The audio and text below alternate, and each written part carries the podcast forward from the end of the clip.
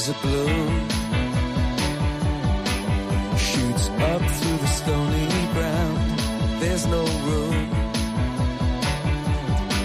no space to rent in this town. You're out of luck. And the reason that you had to care, the traffic is stuck. And you're not moving Comienza en Radio María Sexto Continente. Con el obispo de San Sebastián, Monseñor José Ignacio Munilla.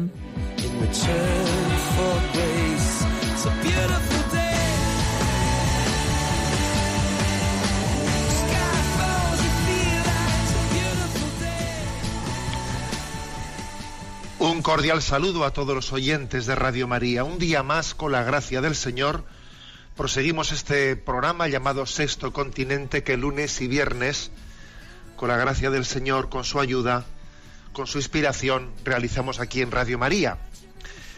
El Santo Padre se encuentra en viaje apostólico en el Cáucaso.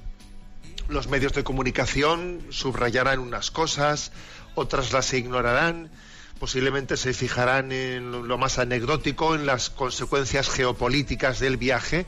Me vais a permitir que yo me fije en una cosa que sé que va a pasar ma- mayoritariamente oculta a los medios de comunicación, interesadamente ocultada, que es la, la denuncia que el Santo Padre ha realizado en este viaje en el contexto de un encuentro que ha tenido con las catequistas, en la preocupación por el bien de los niños, en algunas palabras proféticas que el Santo Padre ha pronunciado.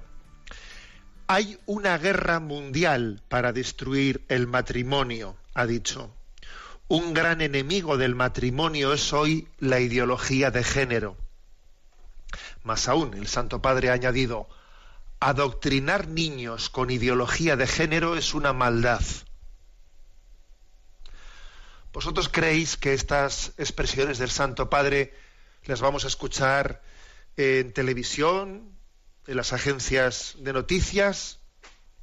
No, van a ser absolutamente ocultadas, tendenciosamente ocultadas, porque es curioso, en cada momento hay una estrategia para manipular los pontificados.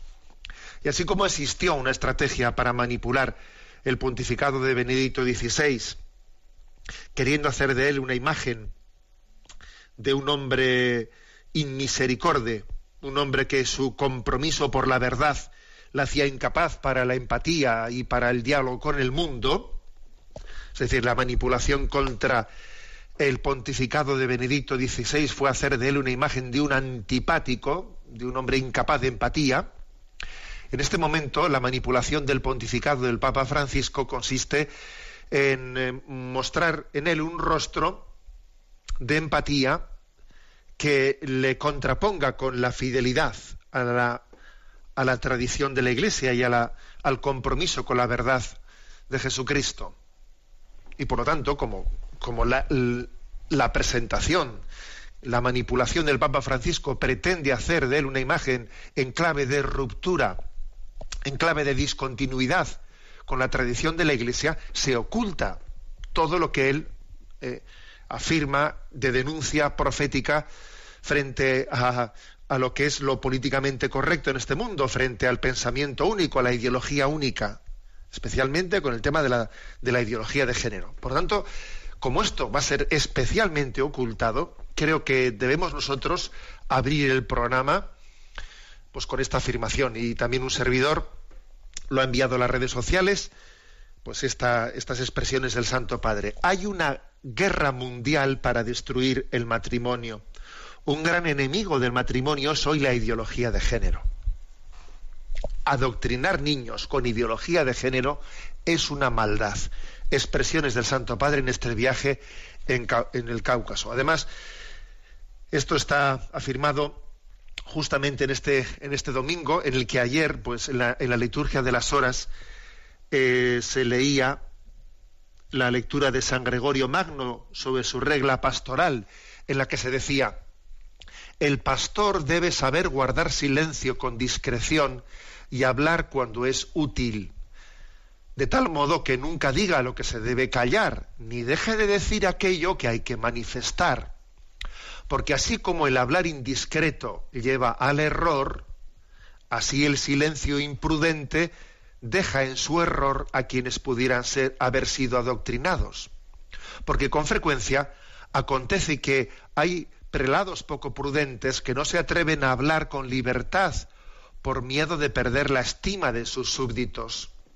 Con ello no dicen la verdad, no cuidan a su grey con el interés de un verdadero pastor, sino a manera de un mercenario, pues callar y disimular los defectos es lo mismo que huir cuando se acerca el lobo. Por eso el Señor reprende a esos falsos pastores, llamándoles por boca del profeta perros mudos, incapaces de ladrar. Pues bien, estas, fueron, estas eran las palabras que decía San Gregorio Magno y además la, la Iglesia las tenía recogidas en el oficio de lectura del domingo de ayer. Y justamente el Santo Padre, respondiendo a esa llamada de San Gregorio Magno, hace esa denuncia profética con respecto a la ideología de género pues en su viaje al Cáucaso. Eh, medios de comunicación como Radio María, en días como hoy, son importantísimos. ¿eh?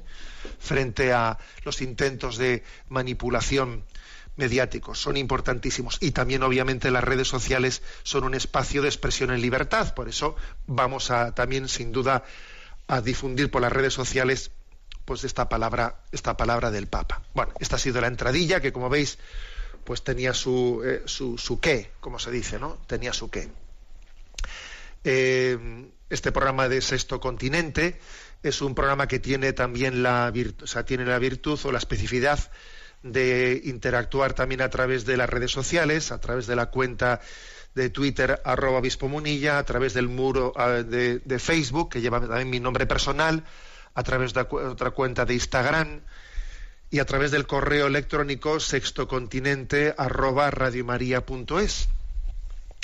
Bueno, eh, cuál es el tema principal eh, elegido para el día de hoy. Si recordáis, los, los que sois seguidores de este programa de Sexto Continente, que por cierto, los que no podéis seguirlo en directo, o un día uno falla, porque no siempre coincide, el lunes y viernes de 8 y 9 de la mañana, sabéis que se puede escuchar en diferido, eh, tanto en el podcast de Radio María como en el canal de iVox, que un servidor, en el que un servidor cuelga pues, todas las charlas. En ese canal de iVox podéis buscarlo fácilmente con el nombre de Munilla y Vox, ahí hay una pues una carpeta de sexto continente en el que están todas las charlas anteriores. Pues bien, si recordáis, en las dos últimas, en una, en la primera, en la antepenúltima, quiero decir, eh, pues hablamos del misterio del cielo, en la anterior del purgatorio, y hoy vamos a hablar, para completar esa tríada, cielo, purgatorio e infierno, hoy vamos a hablar del misterio de la condenación. El misterio de la condenación, que obviamente, si comencé diciendo, ¿no? Ante, en, el, programa antepenúltimo, si comencé diciendo que ya hay un gran silencio sobre el cielo, ¿eh? y parece que se habla del cristianismo pues meramente como una humanización de esta vida y no se habla del más allá, incluso del cielo, menos todavía se habla del purgatorio, menos todavía se habla de la posibilidad de condenación. Y y obviamente no se trata de hablar del infierno en un tono en un tono de tratar de asustar, no, pero sí de vivir en verdad. Estamos llamados a vivir en verdad, no de espaldas a la realidad, sino ante ella. No se trata pues de, de utilizar la predicación sobre el infierno como un género para asustar o para vivir eh, angustiados, en absoluto. ¿eh? No sé si sabéis, además también creo que de ese género de predicación sobre el infierno que parece que, que más que iluminar las conciencias, lo que, lo, que lo que podía pretender en un tiempo determinado. ¿no? Obviamente eso hoy en día no existe, pero lo que en un tiempo determinado, igual en cierto género de predicaciones, pues podía estar eh, consiguiendo, logrando, ¿no? pues el hablar del infierno en un tono de no de iluminar conciencias, sino de provocar miedo, pues bueno, pues casi eso, eso em, es contraproducente. ¿eh? No sé si conocéis ese, ese refrán eh, así un poco irónico que se dice, ¿no? Cuando le oigo predicar del infierno, tiemblo. Pero cuando le veo comer, se me pasa el susto. ¿eh? Se decía eso de, un predicador, pues de esos, ¿no? Que, que, tenía el verbo fácil a la hora de hablar del infierno, poniendo todo tipo de imágenes, pero luego se ve que el hombre no es que fuese muy santo, muy austero, y que comiendo pues tenía, era un glotón, ¿no? Y le decían eso. Cuando le oigo predicar del infierno, tiemblo. Pero cuando luego le veo comer, se me pasa el susto. O sea que no se trata por lo tanto, no, se trata de hablar del infierno en ese, bajo ese género literario. No. Queremos iluminar conciencias. ¿eh? Queremos iluminar conciencias. Y sobre todo, queremos ser fieles a las palabras de Jesucristo. Porque Jesucristo, en, en su evangelio, pues es contundente, ¿no? Cuando se habla del más allá, iluminando la posibilidad de la condenación y cuando hay pasajes evangélicos en los que se nos pide la conversión. Y si no os convertís, todos pereceréis. Jesús hace esa, esa afirmación contundente y sus profetas, aquellos que han sido testigos de su palabra, pues lo han realizado ¿no? a lo largo de los tiempos. Por ejemplo, pues cuando el Papa Francisco, dirigiéndose ¿no? en uno de sus viajes a, en el, eh, en Italia, en los lugares en los que la mafia, por ejemplo, ¿no? los que la mafia ha tenido especial incidencia, etcétera, pues es famosa esa expresión del Papa Francisco que decía, se dirigió a los mafiosos por los medios de comunicación diciéndoles, estáis a tiempo de convertiros para no terminar en el infierno.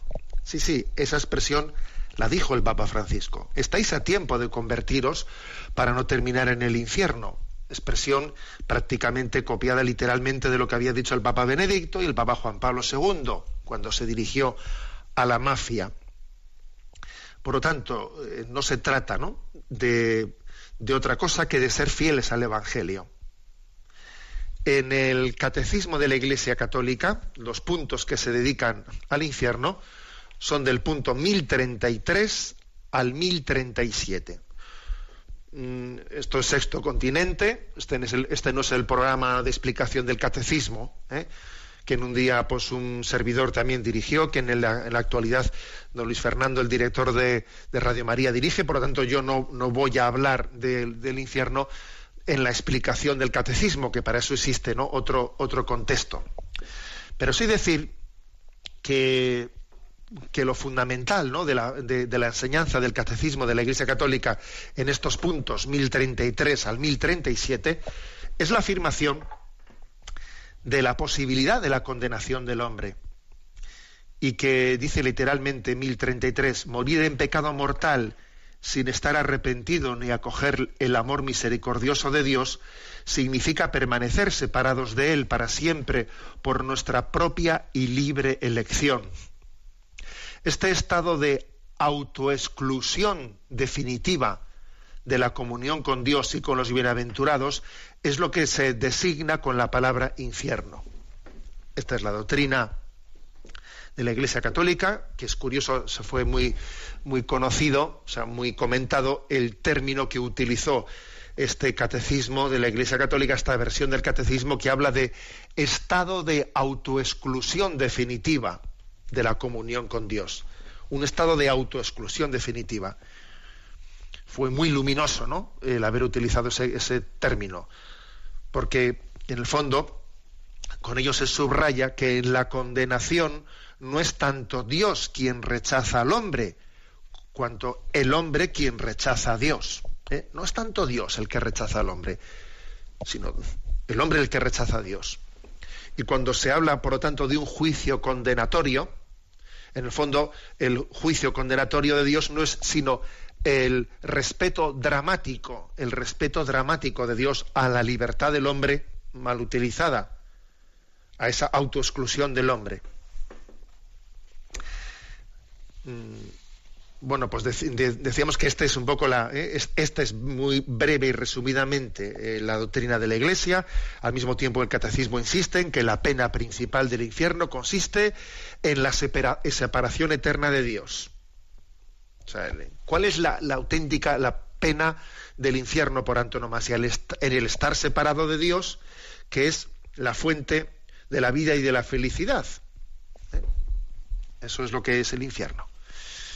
Bien, por lo tanto, ahora, como digo, no en clave de explicación doctrinal, ¿eh? que para eso está, eh, está el, catecismo, sino voy a hacer algunas reflexiones ¿eh? sobre qué supone esto, qué, qué, consecuencias tiene, qué luz nos da para nosotros, qué enseñanzas pedagógicas, porque, porque es importante no callar este tema, porque es importante iluminarlo. Vamos a hacer, bueno, como mañana es el día de San Francisco de Asís, pues aquí algunos oyentes que son muy amantes de San Francisco, hijos de, San Francisco, me han, me han aquí sugerido el que pueda, el que podamos también hoy escuchar algún canto referido a él, ¿no? Cantado por Fray Alessandro Brustegui, bueno, esto suena euskera, no, pero no, esto no es euskera, ¿eh? Por Fray Alessandro, digamos, vamos a escuchar este canto alto y glorioso Dios, que es la oración de San Francisco ante el perdón, crucificado de San Damián. Oh alto y glorioso Dios, ilumina las tinieblas de mi corazón y dame fe recta, esperanza cierta y caridad perfecta. Dame humildad profunda, dame sentido y conocimiento, que yo pueda servir con alegría en tu amor y mandamiento. Es la oración de San Francisco ante el crucifijo de, San Damián. ¿eh? Escuchamos en, en honor a San Francisco, cuya fiesta celebraremos mañana.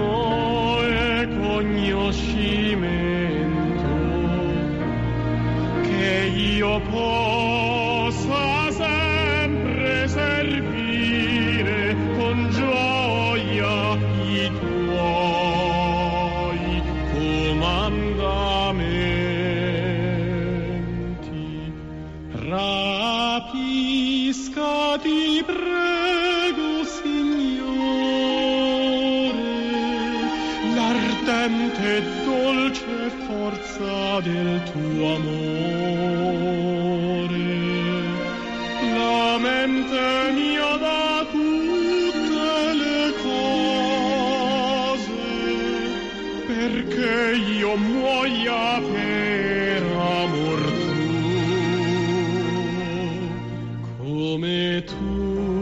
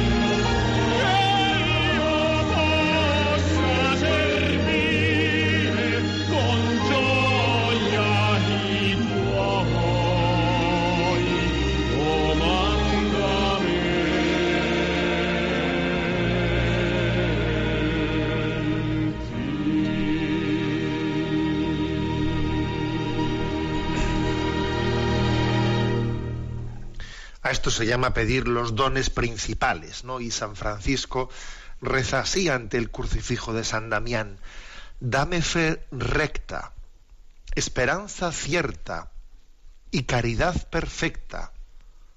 Dame humildad profunda, dame sentido y conocimiento, que yo pueda servir con alegría en tu amor y mandamiento. Pues sí, pedimos esos dones principales. Así como ayer en el Evangelio los apóstoles le decían a Jesús, Señor, aumentanos la fe. Bueno, estamos en este programa de Sexto Continente haciendo reflexiones, después de que dedicamos un programa al cielo y otro programa al tema del purgatorio, reflexiones en torno a la posibilidad de la condenación en el infierno. Bueno, decir que la existencia, la existencia del infierno y la posibilidad de la perdición del hombre es una, en el fondo es una revelación sobre lo que es el pecado. El infierno es la revelación más clara de lo que es el pecado. Hoy en día hay una auténtica pues una auténtica ocultación de, o sea, desdramatización del pecado. ¿Qué ¿En qué consiste el pecado? En que el amor no es amado. Eso es la definición del pecado. El amor, con mayúsculas, no es amado. Por lo tanto, el infierno es eh, la cerrazón del hombre al, al amor de Dios. El infierno se podía, vamos, definir rechazo rechazo del amor de Dios. Es el rechazo definitivo del amor de Dios. Bernanos eh, decía, ¿no? El infierno consistirá en no amar. ¿En qué consistirá el infierno? En no amar. Por eso el infierno comienza en esta vida. Aquí nos montamos nuestro particular infierno en esta vida cuando odiamos, cuando somos indiferentes, no amamos, el odio o la indiferencia son como una especie de campo de experimentación del infierno. Porque el cielo consiste en amar y el infierno consistirá en no amar. Por tanto, yo creo que ojo al odio y ojo a la indiferencia, ¿eh? Ojo a la indiferencia. También eh, decía Simón Weil, que el infierno es creerse en el paraíso por casualidad. ¿Qué significa esta expresión? Que el infierno es creerse en el paraíso por casualidad. Pues es como estar rodeado ¿eh? de los dones de Dios y no saberte amado. me parece que esto es por casualidad, que no, que estás siendo amado, que Dios te quiere, no seas indiferente la falta de conciencia del amor de Dios, ¿no? Es la que nos hace indiferentes y nos puede poner en una situación de, de rechazo del amor de Dios. Por tanto, quizás el, el, odio, la indiferencia, son el escenario que nos hace entender lo que, lo que es el infierno, el rechazo definitivo del amor. Claro, en esta vida ese rechazo eh, todavía tiene la capacidad de ser rectificado, porque las acciones que hacemos en esta vida no están definitivamente fijadas, fijadas, ¿no? Es el momento de la muerte cuando nuestras opciones se fijan plenamente. Por eso es, es, es clave entender qué es el infierno. Decía Sartre que el infierno son los otros. No, el infierno no son los otros lo que sí que es verdad es, que los otros nos resultan un infierno cuando en nuestro corazón no hay amor. Cuando en nuestro corazón no hay amor, convivir con los demás nos resulta un infierno. Pero el problema no está en los demás, el problema está en ti. Que como, que como no amas, no soportas a los demás. Como también es verdad que cuando no estamos, no nos hemos abierto al amor, el infierno consiste en que no te aguantas ni a ti mismo. Decía el propio Sartre que la condenación consiste en contemplar eternamente tus defectos.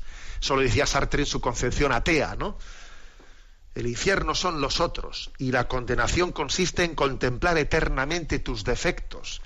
Sí, ya, pero señor Sartre, con todos mis respetos, precisamente esa, esa sensación que tiene usted nace de que no hay amor en el corazón y como no hay amor en el corazón, para mí convivir con los demás me resulta un infierno y ni siquiera me aguanto yo a mí mismo. Para mí es un infierno con, contemplar mis defectos, porque no me acepto a mí mismo, no me quiero, no tengo autoestima, me autodesprecio, tengo una actitud autodestructiva. Y entonces esto, esto comienza a ser un infierno. Pero el infierno ni está en el prójimo, ni, ni el infierno está en mis debilidades. No, el infierno está en, no abrirme al amor de Dios y a su misericordia. Esta es eh, la clave ¿no? de nuestra de, la luz que, nos da nuestra fe en el infierno, la fe católica sobre el infierno, que da una gran luz a la vida para entender lo que es lo esencial en la vida, que es abrirse al amor, al amor de Dios. Además pasa una cosa, que, hay muchas enseñanzas pedagógicas ¿eh? de la fe católica en el, infierno. Porque siempre que el hombre ha pretendido hacerse un paraíso en esta vida, en el fondo lo ha convertido en un infierno. Cada vez que el hombre ha pretendido hacer el paraíso en la tierra, esperamos, indefectiblemente, ha terminado convirtiéndolo en un infierno.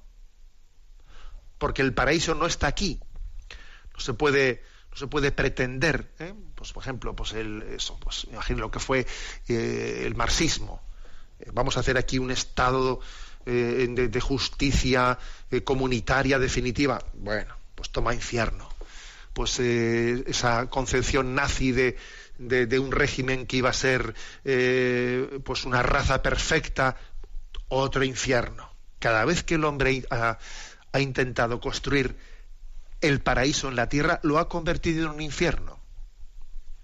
En un infierno, porque esta vida consiste en amar, pero al mismo tiempo asumiendo las limitaciones de esta vida. Cuando uno no asume las limitaciones de esta vida, no asume las cruces, no asume las imperfecciones, cuando uno no es capaz de amar desde la situación de imperfección en la que nos encontramos y, de, y limitada, etcétera, pues entonces vive vive una paradoja que se acaba convirtiendo en un infierno.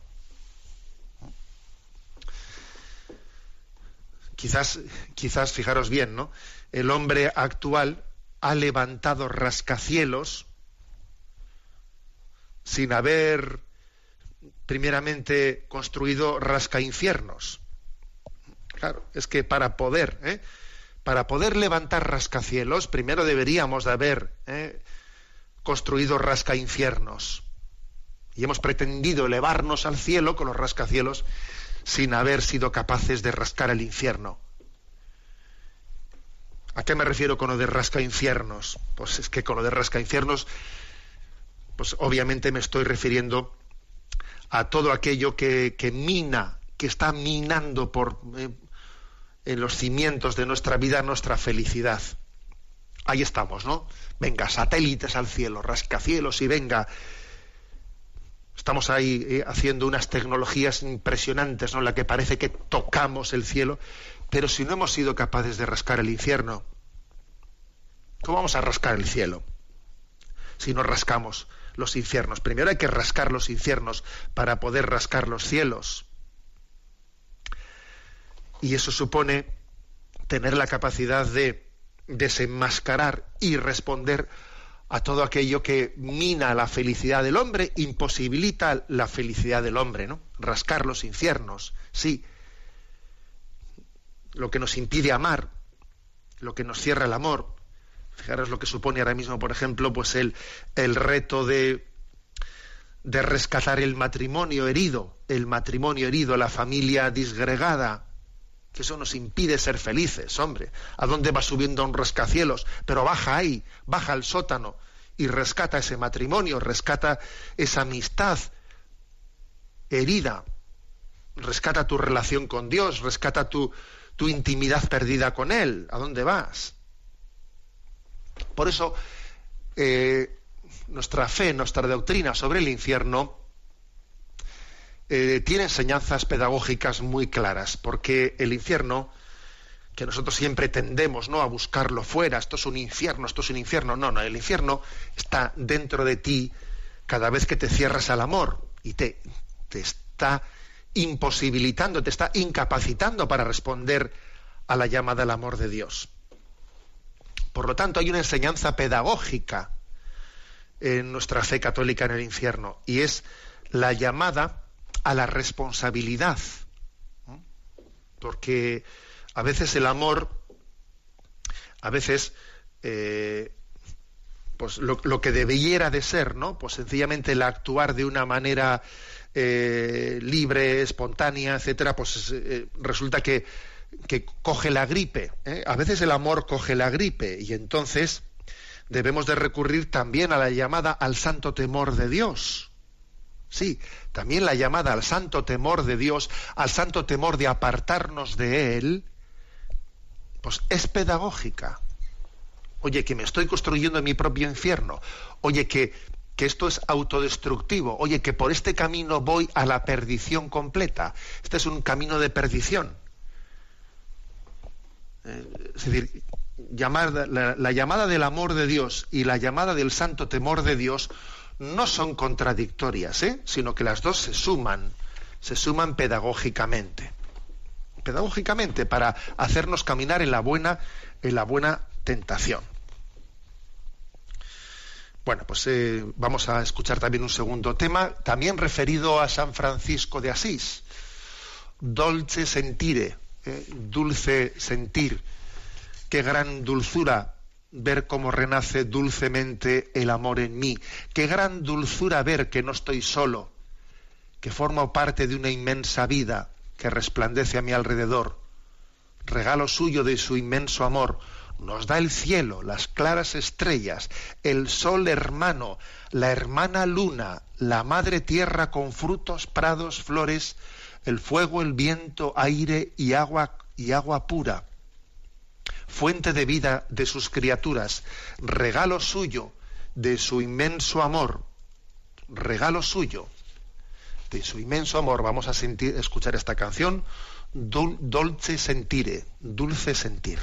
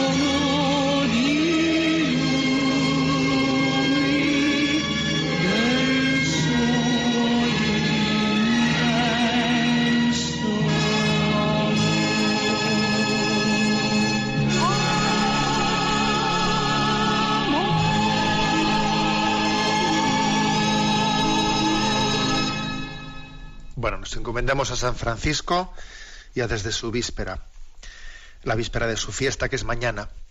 Estamos hablando en este programa, después de que dedicamos un programa al tema del cielo, otro al tema del purgatorio, estamos hablando del tema del infierno, de la posibilidad de condenación, no en plan de pretender eh, explicar detenidamente la doctrina católica, que para eso está en el punto 1033 al 1037 el catecismo, pero sí eh, hacer algunas reflexiones eh, al respecto, de, digamos, pedagógicas hacia nosotros. Creo que una de las eh, cosas que hay que recordar es la existencia de los ángeles caídos, de los demonios. Cuando Jesús habla en el, en el Evangelio del infierno, más de una vez liga el infierno a la acción de los ángeles caídos. Habla del infierno de los ángeles que están, ángeles caídos o demonios que están allí presentes. Y de esto, y de esto solemos hablar muy poco, de la acción del tentador. Cuando el hombre plantea la vida, plantea su, su batalla moral, su batalla ética, como si fuese algo que fuese, que lo hiciese él frente a sí mismo, eh, pues tiene un problema muy serio, porque para plantear bien la vida es saber, eh, saber quién es nuestro enemigo. Si resulta que no identificamos claramente a quién es nuestro enemigo, difícilmente vamos a plantear bien la batalla. Nuestro enemigo es Satanás y sus ángeles. Si uno se piensa que el enemigo es el prójimo, o incluso si se piensa que el enemigo es uno mismo, porque tiene una especie de no aceptación o rabia contra sí mismo. No digamos nada cuando se piensa que su enemigo es Dios. No, nuestro enemigo es Satanás. No nos equivoquemos de enemigo, porque eso tiene unas consecuencias fatales. ¿no? Entonces, con mucha frecuencia ocurre que la batalla moral está perdida de, partida por, pues, por no haber caído en cuenta de la acción tentadora de Satanás. Alguien decía, ¿no?, que el diablo ha dejado de trabajar porque hoy hay muchos que van ellos solos a la condenación. Y luego encima hacía, digamos, la, ¿eh? la hacía un poco la broma. ¿eh? Esta es una, este es un comentario de, de un pensador italiano, ¿no? de un filósofo italiano. Decía, el diablo ha dejado de trabajar porque hoy hay muchos que van por sí solos a las llamas del infierno y quizás precisamente por eso existe el calentamiento global, ¿eh? decía Ettore Gotti. Bueno, pues fuera de bromas, fuera de bromas, no es cierto que cuando uno se piensa yo, si parece que el diablo ha dejado de trabajar porque es el hombre el que va el solo, no está siendo tentado y no se da cuenta. en esas opciones libres que el hombre piensa que yo esto lo elijo porque quiero. No, no, lo eliges porque estás siendo tentado y no eres consciente de ello.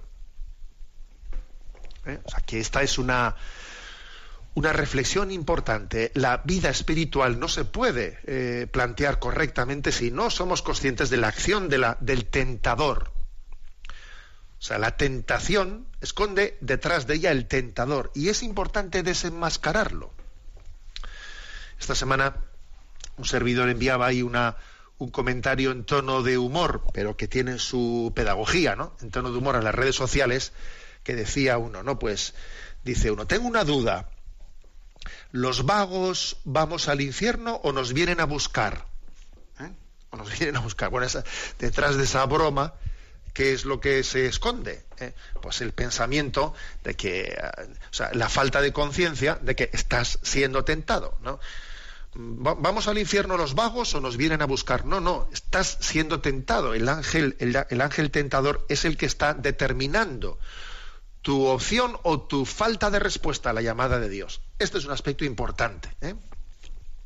En definitiva, en definitiva. ¿Qué podemos concluir de el haber explicado la existencia del infierno? Pues una llamada a la responsabilidad. Angustiados no, despiertos sí. ¿Mm? Porque esta vida es un don de Dios, el tiempo es un don de Dios, es una interpelación del amor de Dios a nuestra libre respuesta Y por eso tenemos que ser responsables, ¿no? Porque esta vida es una piedra preciosa, es la fase experimental de nuestra vida eterna, de la suerte eterna. Lo que hagamos en esta vida tiene sentido en función de la vida eterna. El hombre se abre la eternidad, gana la eternidad por lo que vive en este tiempo y lo que llamamos acciones pasajeras, pues tienen consecuencias eternas y tenemos que caer en cuenta de que la novedad del cristianismo consiste en vivir la vida de este mundo, la vida terrena, desde la verdad de la vida eterna, que poseemos ya en la fe, la esperanza y el amor. ¿eh? Vivimos pues ya la vida eterna aquí, en la vida presente, pues con nuestras opciones, preparándonos para acoger el amor de Dios al que estamos llamados en la vida eterna. Estamos llamados a vivir en vela, a vivir despiertos, no durmáis. Bueno, pues este es, digamos así, en resumen, esta especie de reflexiones prácticas sobre las consecuencias que se derivan en nosotros de la fe católica en la posibilidad de la condenación del hombre. Son tres programas. Quien quiera ver en el podcast o en el canal de iVox, pues mm, va a ver fácilmente que hay tres, los últimos tres programas. El primero tiene algunas reflexiones sobre, eh, las, sobre el cielo, el segundo sobre el purgatorio, el tercero sobre el infierno. Pero como este programa de Sexto Continente se caracteriza también por tener su interacción con los oyentes, al que sobre todo es el correo electrónico sextocontinente arroba radiomaria.es en el que se pueden presentar las, las preguntas. A Yoli, que está eh, pues en la emisora de Madrid, le vamos a pedir que nos presente las preguntas que hemos seleccionado en esta semana. Buenos días, Yoli. Muy buenos días, monseñor. Adelante. Una oyente llamada María Ángeles nos consulta. Buenos días, monseñor. Necesito sus consejos, pues en estos días estoy muy preocupada por uno de mis hijos y su novia. Ellos llevan intentando tener un hijo ya más de dos años. Se han puesto en manos de los médicos y les han ofrecido como única solución a su problema la técnica de los embriones congelados. Ella desea un hijo más que nada en el mundo, pero tiene el problema del ovario poliquístico, mientras que mi hijo no alcanza la cantidad de espermatozoides necesaria. Les han propuesto esto como solución y ellos están dispuestos de forma que lo tienen previsto realizar para primeros de año. A mí me gustaría poder ayudarles y no sé muy bien cómo hacerlo. Me gustaría decirles que no todo vale, que piensen en los embriones que van a quedar congelados, pero tampoco tengo mucha información al respecto y me gustaría saber qué piensa la Iglesia de este tema y pedirle consejos si debo hablar con ellos. Muchísimas gracias por todo, por el programa y la gran labor que están haciendo. Reciban un afectuoso saludo. Bueno, María Ángeles, una madre obviamente siempre está preocupada, ¿no? De que sus hijos, por las opciones que hagan en la vida, pues vayan por el camino del bien. No será fácil realizar esa, eh, pues esa catequesis o esa enseñanza pedagógica delante de los hijos. No será fácil, porque obviamente supone supone tener una sensibilidad para valorar ciertos valores morales que, en nuestra vida, desde el punto de vista del practicismo, sobre todo creo que en nuestra cultura, se caracteriza por ser la cultura del deseo. Si yo deseo una cosa, pues eso, ¿no? El deseo es lo principal, que no me frustre en mi deseo. Y si yo deseo tener un hijo, pues entonces qué crueldad es, ¿no? Que alguien le ponga algún tipo de obstáculo, algún tipo de pero a ese deseo que yo tengo, ¿no? Esa ideología del deseo es hoy la que más nos caracteriza. La ideología del deseo. Claro, detrás de esa ideología del deseo, pues es, vamos, lo de que el fin justifica los medios, eso viene casi por consecuencia, porque si yo deseo una cosa, cualquier medio será ¿eh? pues adecuado para poder cumplir ese deseo. Bueno, ¿cómo plantear este tema? Pues deciros que en el Catecismo de la Iglesia Católica los puntos en los que se aborda, quien quiera apuntarlo, son del 2373 al 2379. O sea, 2373 hasta el 79. Esos seis números. Eh, es muy curioso cuál es el, título, es muy significativo el título que se elige, ¿no? Antes del 2373, 73 dice el don del Hijo, o sea, el título que le han puesto a este apartado es el don del hijo, que ya es muy significativo, porque un hijo es un don, un hijo no es un derecho, nadie tiene derecho a tener un hijo, un hijo es un don, un don. Es que es así. Y precisamente esta semana que se ha salido esa noticia de que se había de que se había producido pues el primer bebé del mundo con ADN de tres padres. Creo que habréis escuchado eso, ¿no? Pues que un niño de Abraham Nassan eh, tiene el código genético de su padre, de su madre y también en otra, en otra cantidad de un tercer padre, pues porque han querido así pues eh, hacer que su calidad genética sea mejor para intentar evitar una enfermedad, etcétera, etcétera. Con motivo de esa noticia, un servidor no envió una, una, un comentario a las redes sociales que decía, ¿no? La, la singular dignidad del ser humano se expresa en ser engendrado y no producido. El ser humano tiene una singularidad tal, tiene una dignidad tan alta, que le hace que la, que, la manera de llegar a este mundo, la manera adecuada de llegar a este mundo es ser engendrado y no producido. El hombre humano, por su dignidad espiritual, está llamado a venir a la vida por mediante, mediante un acto de amor que le ha engendrado, no mediante un acto técnico que le ha producido. Esta es la clave. ¿eh? Esta es la, la doctrina eh, católica expresada, que se expresó doctrinalmente en la instrucción llamada Donum Vitae, Donum Vitae, que su día, ¿no? Pues eh, es del año 87 es le eh, firmó el entonces cardenal Joseph Ratzinger, siendo Papa San Juan Pablo II. Y luego en el Catecismo de la Iglesia Católica, como he dicho, en esos puntos, desde el 2373 al 2379, en el Catecismo de la Iglesia Católica lo que se hizo fue, también fundándose, citando ¿no? esa instrucción de Donum Vitae, se desarrolló, se explicó el cuál es la, doctrina moral católica a este respecto. ¿Por qué es inmoral la experimentación con embriones? ¿Por qué es inmoral eh, eh, la utilización de embriones seleccionando unos embriones, rechazando otros, congelando unos? Obviamente hay, un, hay una falta de respeto a la vida humana. Además, en este momento, en este momento, ese tipo de técnicas están produciendo, pues una, eh, la mayoría de ellas están produciendo una, unas selecciones embrionarias que son eugenésicas, o sea que están asumiendo el que se sacrifiquen vidas humanas en su fase embrionaria para poder llevar adelante el deseo, el deseo de la paternidad o de la maternidad. Y el fin no justifica los medios. Pero es que es más, es que ya, ya no es únicamente ¿no? por la eh, por lo que la inmoralidad que supone el sacrificio embrionario, sino porque es que, como decía al comienzo, es que el hombre tiene una dignidad tal que hace que, su llegada al mundo sea éticamente incompatible con, ser producido tecnológicamente. El hombre debe de ser engendrado en un acto de amor.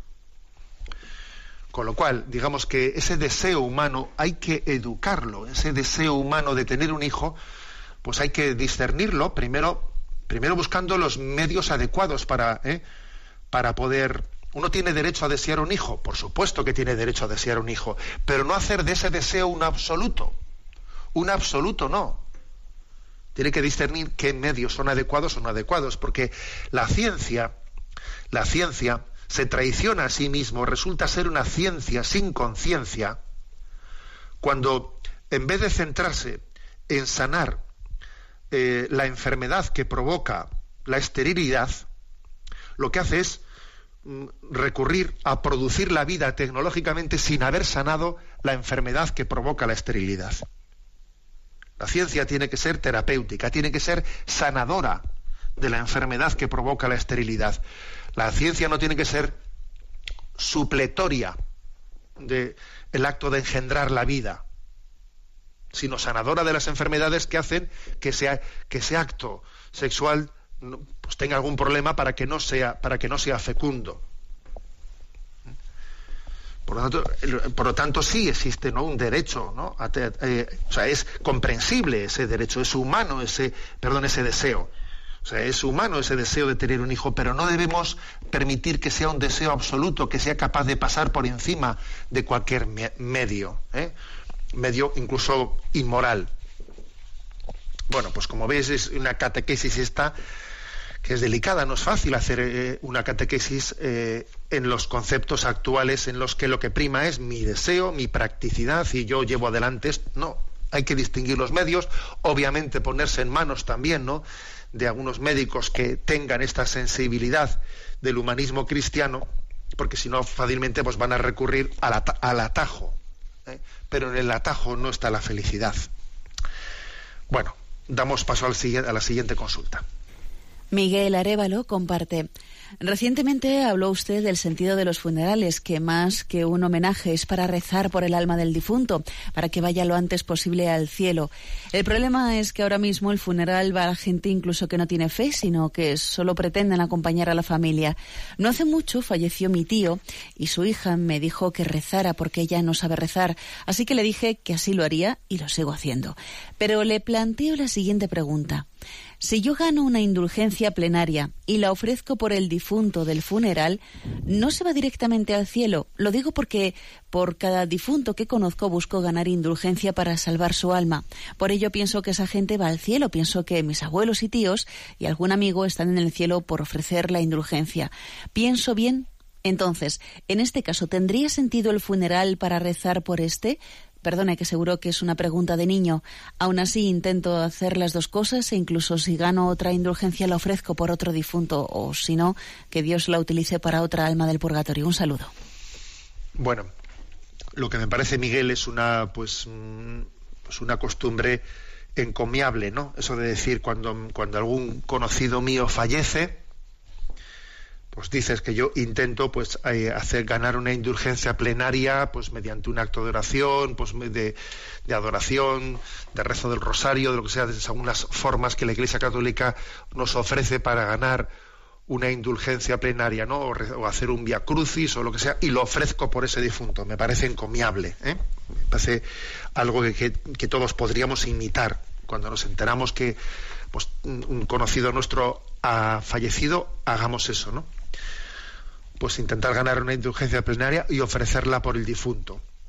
Ahora, un matiz, Miguel, eh, no, no debemos de hablar de las indulgencias eh, en unos términos, en unos conceptos, digamos, de aplicación matemática. ¿eh? Matemática. Porque lo de la indulgencia plenaria, tanto para uno mismo, o sea, tanto para aplicarla a uno mismo como para aplicarla al prójimo, la indulgencia plenaria, la Iglesia Católica siempre ha dicho que no se gana de una manera meramente automática por el cumplimiento de pues por el cumplimiento de ese acto de pues he hecho la peregrinación o he rezado el rosario delante del Santísimo, o he hecho esto, he hecho lo otro. O sea, la indulgencia no es automática por el mero cumplimiento de un acto, sino que la clave de la indulgencia plenaria, para que sea verdaderamente indulgencia plenaria, existe en la contrición perfecta. O sea, en un acto interior en el que uno pues eh, tiene ¿no? un, amor a Dios incondicional que rechaza cualquier tipo de complacencia o de complicidad con el pecado. Y tener una contrición perfecta, pues no es una cosa que uno pueda, eh, digamos, contabilizar él matemáticamente. ¿Esto qué quiere decir? Pues que muchas veces algunas indulgencias que uno intenta ¿eh? pues que sean perfectas, pues igual no, es tan fácil que sean perfectas. ¿eh? Muchos actos que hacemos, pues para ganar una indulgencia plenaria, pues es posible que se conviertan en indulgencias parciales y no indulgencias plenarias, porque si mi acto de contrición no ha sido perfecto, pues hombre, para algo servirá lo que he hecho, pero es posible que, que, no, está, que no es tan fácil tener una, una contrición perfecta sino que muchas veces nuestros actos son buenos, buenos, sí, pero no perfectos, limitados al mismo tiempo que buenos, ¿no? Entonces no conviene hacer esa especie de pretensión de, de control matemático de ese ganar indulgencias. Pero de todas maneras me parece encomiable, como te he dicho, esa costumbre tuya de, de rezar y de intentar ganar una indulgencia plenaria por los, por los conocidos nuestros que van falleciendo. Bueno, perdón porque tenemos el tiempo cumplido. La bendición de Dios Todopoderoso, Padre, Hijo y Espíritu Santo, descienda sobre vosotros. Alabado sea Jesucristo.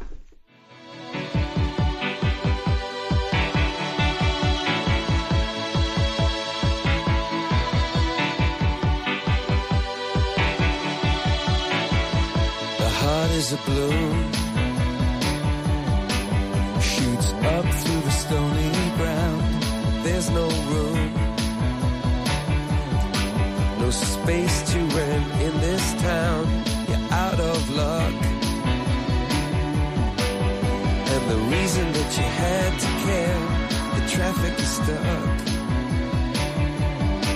And you're not moving anywhere. You thought you found a friend. Han escuchado en Radio María Sexto Continente, un programa dirigido por el obispo de San Sebastián, Monseñor José Ignacio Monilla.